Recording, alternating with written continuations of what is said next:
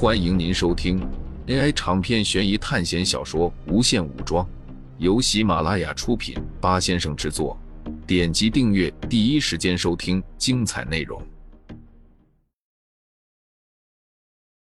戴维坚持要跟着苏哲他们一起去，因为打开保险柜的密码是自己的指纹。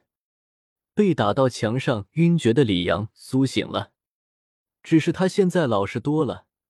在了解到苏哲的力量后，老老实实的待在角落。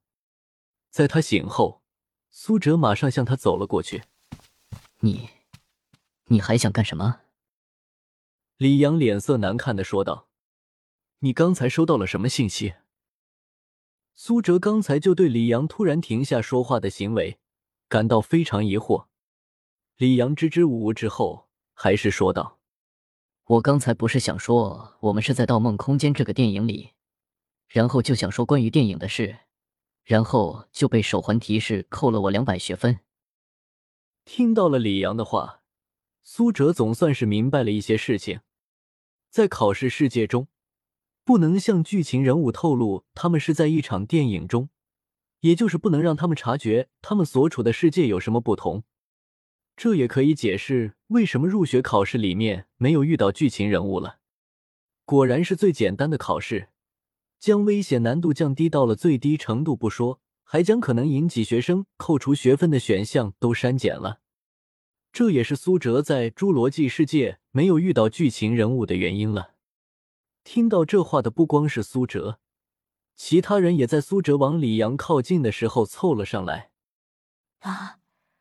居然还有这样的规则！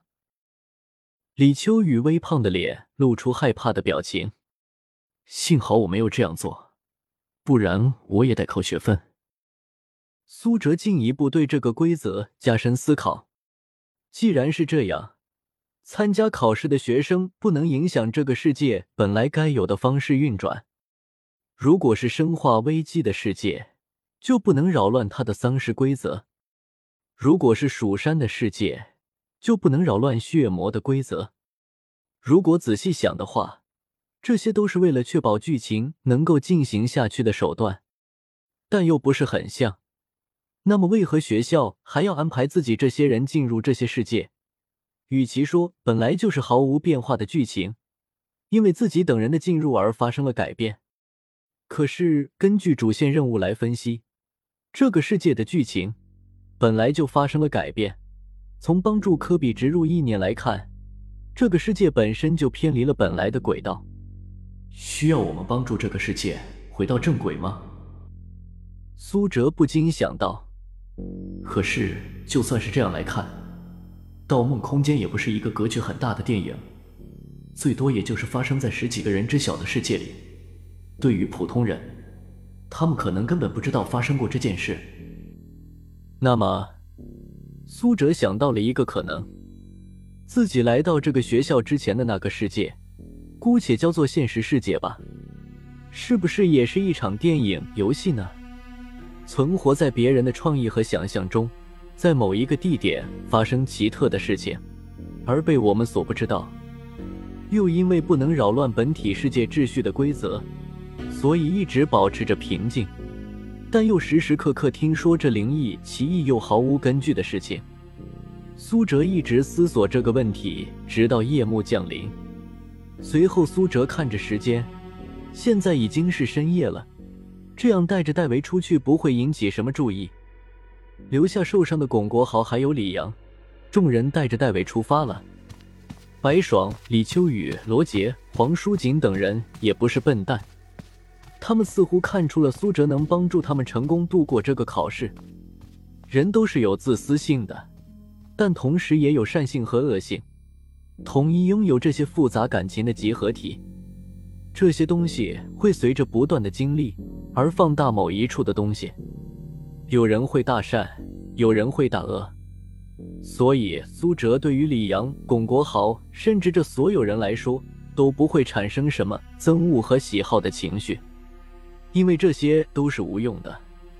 因为共同的利益和个人能力对于自己的帮助才是最重要的。这些无关紧要的情感，在这个世界并不需要。就像白爽和李秋雨等人，苏哲不敢百分之一百肯定他们完成不了考试，因为这是学校制定的难度，可能到最后会变得很简单，从而导致他们轻易完成了任务。但是苏哲可以肯定，在手环没有给他们提示之前，他们不会想到做一些事情来帮助他们完成任务。这不能怪他们，因为他们也只是普通人，生活在和平地区，过着普通日子的人。他们没有这种思考的意识，所以他们被分配到了低级班。当然，这就不能证明他们永远都是这样的人。但凡是人，就有其特殊性。当初高级班的班长楚门在告诉所有人，每次要进行学籍清理时，苏哲就在想：既然有学籍清理，那么有垃圾，肯定也有变得更强的人。他们难道就会一直待在原来的班级吗？不肯定不是。如果苏哲猜测没有错，这些人一定有能够往上升级的机会。正如同猴子开学之前说的那样，一般往往就团灭了，A 班存活率最高。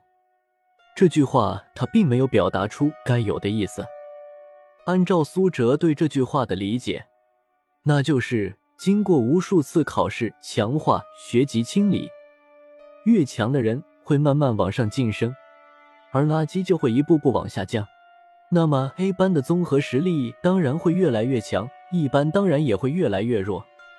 这样，这些人在进入任务世界，试想一群拥有超高学分，然后又十分强大的人，配合起来当然更加容易完成任务，然后在这个学校中生存下来。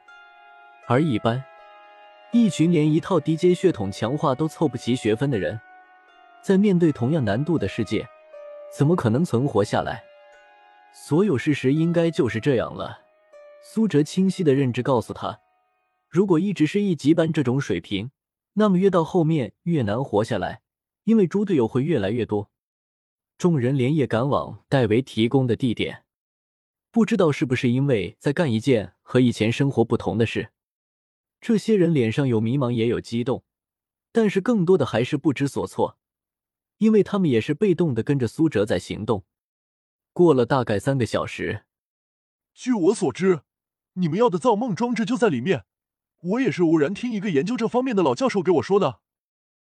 戴维脸色苍白的看着苏哲和孟凡奇等人，他不知道自己接下来的命运是怎么样的。